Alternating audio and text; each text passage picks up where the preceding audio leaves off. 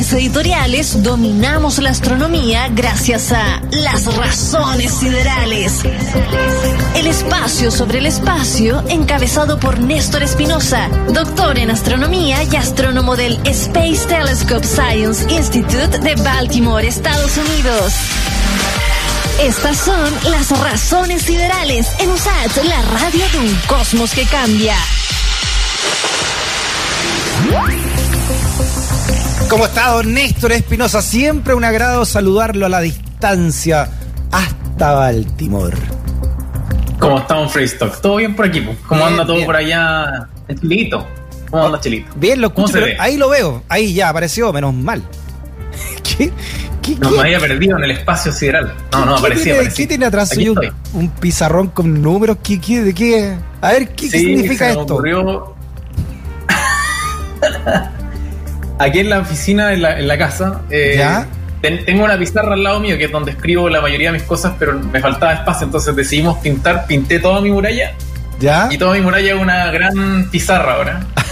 y este es un problema que estoy trabajando ahora, justamente. Oiga, pero la que gente bueno. que está escuchando el podcast, tengo una imagen ahora, claro, ahí se ve en, en su completa magnitud, con algunas preguntas, como puedes ver. Ah, es de verdad. ¿eh? No sé cómo resolverlo, Rick. Oiga, si no, se te ocurre a ti. Está una cuarta de Sheldon usted, ¿ah? con esa pizarra con, con garabatos ahí atrás, inentendibles. Le da el estilo, ¿no? Le da el estilo, le da el estilo. Pero es, es ciencia de verdad, es ciencia de verdad. Ah, de verdad. todo- no, está, no, es una- no es un chamullo así para, llenar la, la muralla. No, no. Ah, ya. No Oiga, y esa y además que es bonito porque es como las pizarras de antes, ¿no? Es con tiza, ¿o no? Por lo que veo Sí, acá. el- la tiza, la tiza, a mí me, me reencantó de tiza mi, mi advisor del doctorado, Andrés Jordán, un profesor que Ya. trabaja en la UAI ahora, en la Adolfo Ibáñez. Eh, me acuerdo que antes yo estaba acostumbrado nomás, en algún momento me acostumbré a las pizarras de, de normales de sin tiza, ¿cómo se llaman? De- con, con plumones. Sí, pues esas Eh, pizarras eso blancas. teníamos en el colegio, me acuerdo. Claro. Claro. Y no, pero hacer, hacer este tipo de cálculo en una pizarra de, de estas de verdad de tiza es otra cosa, tiene otro estilo, tiene otra, Tiene otra dada de claro, mano. otro olor. O sea, usted, Además usted, que usted en el colegio tenía esa, yo en el colegio tenía el mismo que tiene allá atrás, ¿ah? una muralla pintada de No, yo y una, una verde, y una no, almohadilla y una pizarra y una, y una tiza blanca. Habían al principio de esas verdes, sí, esas verdes que no, tú tenías Oye, que esas presionarla vinieron, pa- oiga pa que Néstor, funcionara. disculpe, pero es que esas vinieron después de las negras. Yo le estoy hablando de las negras, después fueron verdes y después vinieron estas cuestiones blancas como de acrílico. Ah, chuta, sí. Pero las de acrílico, es que el problema con las de acrílico también es que son, son problemáticas para borrar. De repente pasaba que mi hija venía a rayar y rayaba con el permanente, ¿cachai? Ah, sí, claro, y ahí la tiza es más fácil. Oiga, a propósito de viajes con el tiempo, usted nos trae un gran, gran tema interesantísimo, ¿no? De, de cómo va a ser la ciencia o la astronomía de aquí a un par de décadas, una década, un par de décadas. Sí, pero lo, lo interesante, o sea, hoy en día nosotros y yo he rayado la papa bastante en este programa con los grandes observatorios que se vienen. Nosotros, el, el telescopio espacial Hubble, por ejemplo, ha volado nuestras mentes, ¿cierto? Con todas estas imágenes preciosas. Ahora, en un par de meses, el 18 de diciembre, lanzamos el telescopio espacial James Webb, que es la nueva maravilla, casi tres veces más largo de diámetro, que va a lanzar al espacio, que es todo un transformer. Y mira que estamos cerca del lanzamiento de esto. La gente ya está pensando hoy en día en qué vamos a hacer en 10, 20 años más. Mira, Y acá en Estados Unidos empezó eso súper bonito al respecto, eh, que se llama el estudio de, el Decadal Survey, que es como el estudio decadal, que es como se hace un estudio cada 10 años y se agarra a toda la comunidad astronómica, todos los astrofísicos, todos escribimos eh, lo que nosotros llamamos white papers, que son como eh, proposiciones de que se tienen que ver en los próximos 10 años, como qué creemos como, como, como comunidad astronómica, qué es lo más importante, qué es lo que deberíamos, qué es el problema que deberíamos atacar. ya. Eh, y esto resulta cada 10 años y de hecho a través del, de- del, del decadal de hace 10 años atrás y 20 años, años atrás, los, los antiguos decadals, así es como se decidió, por ejemplo, en algún momento que había que hacer el Hubble, así es como por algún momento se decidió que había que hacer el James Webb, Mira, y ahora eh, este era el momento para decidir el nuevo gran observatorio. Así sí, ese es el nombre en inglés, de New Great Observatories. Eh, esa era la propuesta y esto salió la semana pasada. Esto es calentito del horno, te ah, traigo la mira. noticia es, es, por Eh, eso me gusta ¿por qué esta es tan sección. importante? Claro, ¿por, por, por qué es tan importante el de queda? Tú puedes decir, bueno, ¿y qué onda? ¿Cuál es, el? ¿Cuál es la gracia que se junten los científicos, digamos, y definan qué quieren? ¿A quién le importa esa cuestión? Acá en Estados Unidos esta cuestión es súper importante porque acá hay una presión activa de los científicos en el Congreso. Aquí se va a hacer lobby eso, el lobby usualmente cuando uno habla de lobby en, Chile, porque en Chile ha estado tan, tan manoseado también. Sí, el acá, en Chile, acá en Chile, acá en Chile, eh, hasta hace poco, no sé si ahora, hasta hace poco era un maletín, era un maletín y una encerrona. Ese era un lobby. claro, y hay, hay candidatos presidenciales que dijeron que nunca lo fueron, pero en verdad sí, eso está como. La gente como que trata de decir, no, yo no hago lobby. El lobby, cuando se hace de una manera de comunidad y cuando se hace de manera abierta, es súper bueno. Es la manera en la cual tú hablas con los congresistas, diputados y senadores, y tú les dices, como, ¿sabes qué? Nosotros como comunidad, por ejemplo, astronómica, nos hemos coordinado y esto es lo que nosotros necesitamos que se haga. Eso es súper bueno, esa conversación es súper necesaria en política. Eh, y este documento, el, de Kidal del 2020 que se llama, que es un documento de 600 páginas, es grandote, grandote, grandote, pero está escrito para todo público. Ya. Ese es el documento que tú llevas al Congreso y cada vez que hay algún problema o alguna discusión sobre financiamiento de ciencia, tú vas, lleváis tu fajo, lo ponías en la mesa y decís, este es el consenso de los científicos explícito. Mándeselo, a, mándeselo al diputado Naranjo para que lo lea.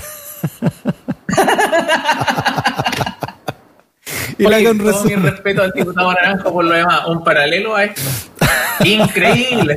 Lo voy a mandar a, lo vamos a traer al diputado Naranjo a leer el dique de la guía en Congreso de Estados Unidos.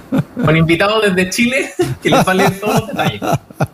Eh, pero sí, es, es un documento extremadamente importante. Eso define qué se va a hacer en los próximos 10 y 20 años. Eso va a definir qué propuestas, por ejemplo, de financiamiento voy a escribir yo eh, mm. en el momento de pedir financiamiento para, hacer, para contratar gente en mi equipo.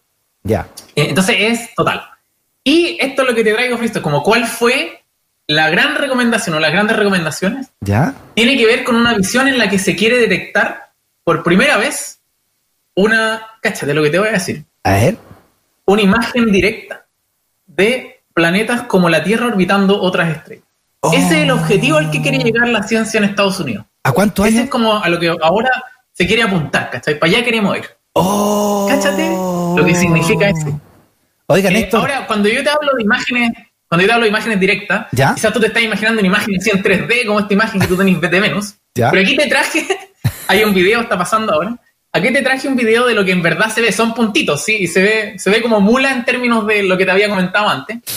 Pero esto es súper precioso porque de cada uno de estos puntitos que tú ves, este un, un sistema, se llama HR8799. Un nombre. Bonito nombre. Feo, llamémosle, llamémosle Pedro. Eh, y Pedro aquí tiene cuatro planetas dando vuelta alrededor que se tomaron imágenes en función del tiempo, tú puedes ver los años en la parte inferior izquierda.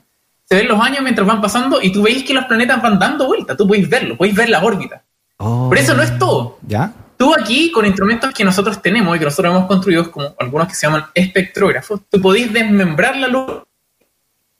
Si es que tuviésemos imágenes así, ¿Ya? de un planeta como la Tierra orbitando otra estrella, podríais detectar oxígeno, podríais detectar metano incluso, que es una forma de, es un gas que es muy importante para, la vida, que básicamente grita que hay vida aquí en la Tierra. ¿Ya? Eh, podéis detectar dióxido de carbono, etcétera. Podéis detectar un montón de moléculas eh, con imágenes tan simples como estas, si es que tú las haces pasar a través de los instrumentos que nosotros tenemos.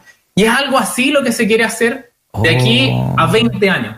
Esto está, la idea es con planeado para el 2045. Pregunta. falta un montón. Pregunta, señor profesor. Pero ese es el plan. A propósito, a propósito de que usted lo está contando a 20 años, eh, ¿hay tecnología hoy día como, por ejemplo, no eh, mandar a una cámara eh, para que transmitan directo, así como, así como los satélites tienen monitoreados a, la Tierra y no pueden, nos pueden estar mirando en el patio de la casa un satélite ah, con, esa nitidez? ¿Hay, ¿Se podría hacer lo mismo, por ejemplo, con Marte o al menos con la Luna? De monitorearlo así, que si hay un, si pasa un pajarraco por la Luna, verlo cómo pasa. Bueno, Freystock en este mismo momento, eh, al menos hay orbitadores alrededor de, esto, de la Luna y de, Marte, de hecho. En Marte hay varios orbitadores dando vuelta. Ahora, lo que se. No sé si te acordé que hablamos que hay unos rovers, hay unos robots. Claro, pero solamente, solamente han mandado fotos y han mandado algunas, algunas cosas puntuales, pero me refiero. Tú querías video, tú querías claro, como así ver a la gente, ver a los marcianos. Así como la cámara que está puesta en un edificio y, muestra la plaza de Dignidad.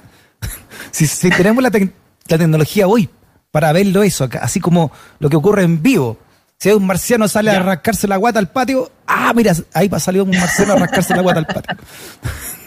Eh, es una súper buena pregunta, porque en términos de imágenes y como de videos, como imágenes slash videos, ¿Ya? Los rovers sí están, están mandando imágenes así. Tú podéis buscar, hay, Ah. hay como videos de cómo se va moviendo el rover. Ya. Entonces, en teoría, en teoría ese robot podría poner una imagen, de una cámara, digamos, en una montañita de Marte y dejarla ahí tomando imágenes para siempre. Ahora, ahora si vaya tenés que conseguir la plata para que alguien te pase para mandar un rover para hacer eso, digamos. Pero eso es, Ya. es otro problema. Pero está la tecnología, esa es mi pregunta, porque esto- usted me está hablando que en 20 años más, lo que me está contando, hoy es ciencia ficción, por supuesto, pero ya sabemos cómo avanza la tecnología y cómo avanza, lo- cómo avanza también ¿no? el- la inteligencia y, y- y cómo avanza la astronomía, de, de conseguir planetas parecidos a la, a la Tierra y verlo así de alguna manera.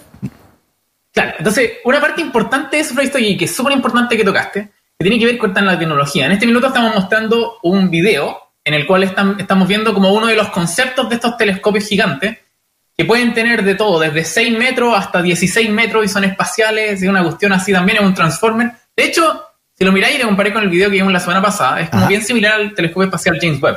Ya. Eh, pero tiene un montón de detalles extra, un montón de tecnología más avanzada que, de hecho, y esta es la parte importante de este estudio, que es tecnología que hoy en día no tenemos. Hoy, si tú querías hacer algo como esto, hoy día no es claro que nosotros tengamos la tecnología para poder tomar imágenes de estos planetas eh, como la Tierra orbitando otras estrellas. Entonces, el, el- el- el- el estudio de Cal lo que hizo es proponer que la NASA genere un tipo de iniciativa que es un estudio de maduración tecnológica y de la misión, le llaman. Ah, Que antiguamente lo que se hacía, por ejemplo, con el James Webb, decían como, ya, ¿sabéis que el Decadal propone que se haga un James Webb? Ya, ok, mandáis a todos los ingenieros a hacer el James Webb, y ahí lo hicimos, y ahí está, lo vamos a lanzar ahora, ¿cachai? Todos los monos Pero trabajando. En ese entonces, claro, todo, todo ahí trabajando ahí, todos los minions dándole vueltas ahí, pegándole ahí. Pero, claro. Pero ahora, ¿Ya? para hacer este nuevo gran paso de la humanidad, como para poder detectar, cláchate, incluso detectar vida, si ese, ese es el, ese el Mm, gran fin, ¿cachai? Tratar de detectar vida en otros planetas. Planetas orbitando est- otras estrellas distintas al Sol. Eh, como no podemos ir, no, no, hay, no hay manera de mandar un satélite para allá. Esto es todo con un, un- en un telescopio de aquí cerquita de la Tierra que pueda tomar imágenes. ¿Ya? No existe la tecnología como para poder ver esos planetitas que están dando vuelta. Entonces, eh, se tiene que desarrollar esa tecnología, se tienen que hacer como ajustes al, al programa, ¿cachai? Ah, Y eso va a pasar en los próximos 10 años probablemente. Ahora, el de Kedal salió la semana pasada, esto tiene que ir al Congreso, tiene que discutirse, pero lo más probable es eh, que eso suceda, digamos que haya un estudio de maduración de toda la misión y se empiece a desarrollar eso en los próximos 10 años, de manera que de aquí a 20 años empecemos a trabajar bien en esta misión y, y se lance para el 2045, Oh, por ahí. Esa, esa es como la, la fecha.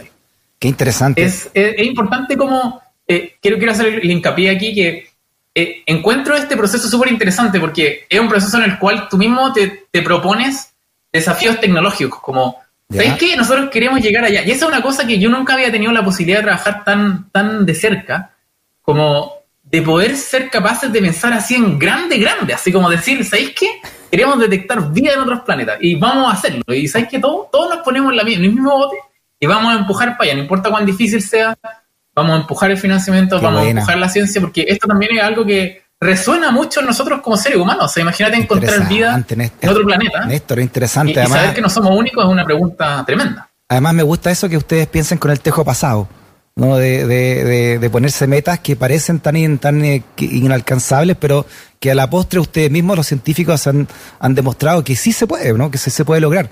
Imagínense eh, a cuando hace no sé cuántos años dijeron vamos a mandar una, un tremen- una tremenda cuestión de un telescopio al espacio más grande que el Hubble y lo vamos a dejar anclado en esta cuestión que usted no explicaba lo que era, no sé cuántos miles de kilómetros, y todos decían, ah, ya sale.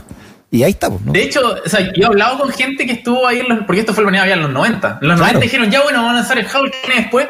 Y alguien dijo, bueno, mandemos un telescopio de 6 metros. Y ahora la gente se reía, digo, está loco, eso no tiene ningún sentido. Opio, ficción, fuimos ¿cómo? no, es, oye, llévense ese que está curado, ¿cachai? No, Siempre, no, no, eh, siempre hay una escalona, siempre hay una escalona en los equipos.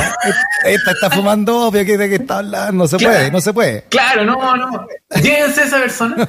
Fue porque en ese entonces se sabía también que tenía que ser como un telescopio que Ya. tuviese que todavía tenía que desarmarse, que es todo lo que tiene que hacer el James Webb, por ejemplo, ahora a final de año en su camino a, a- a- a donde tiene que llegar. Eh, y la gente pensaba que es una locura, es ciencia ficción. Y, y se logra, como tú bien dices. Muy Entonces, bien. si, si te ponían del mismo bote, si empujáis para el mismo lado, se logra. Y ese es el sentido que hay detrás de este, de este estudio de Cadal, ¿cachai? Que Perfecto. todos nos ponemos detrás de eso y decimos, ok, esto es lo, comuni- lo que la comunidad decidió y vamos a empujar para allá. Néstor, Tremenda, tremenda, pero tremenda información que nos trae así calientita. Lo felicito también por el, el documural, el documural que tiene pegado atrás, que parece pizarra. Nos quedó súper. chao, Néstor, que estoy bien. Abrazo de grande. Chao, habla, Chao, chao. chao.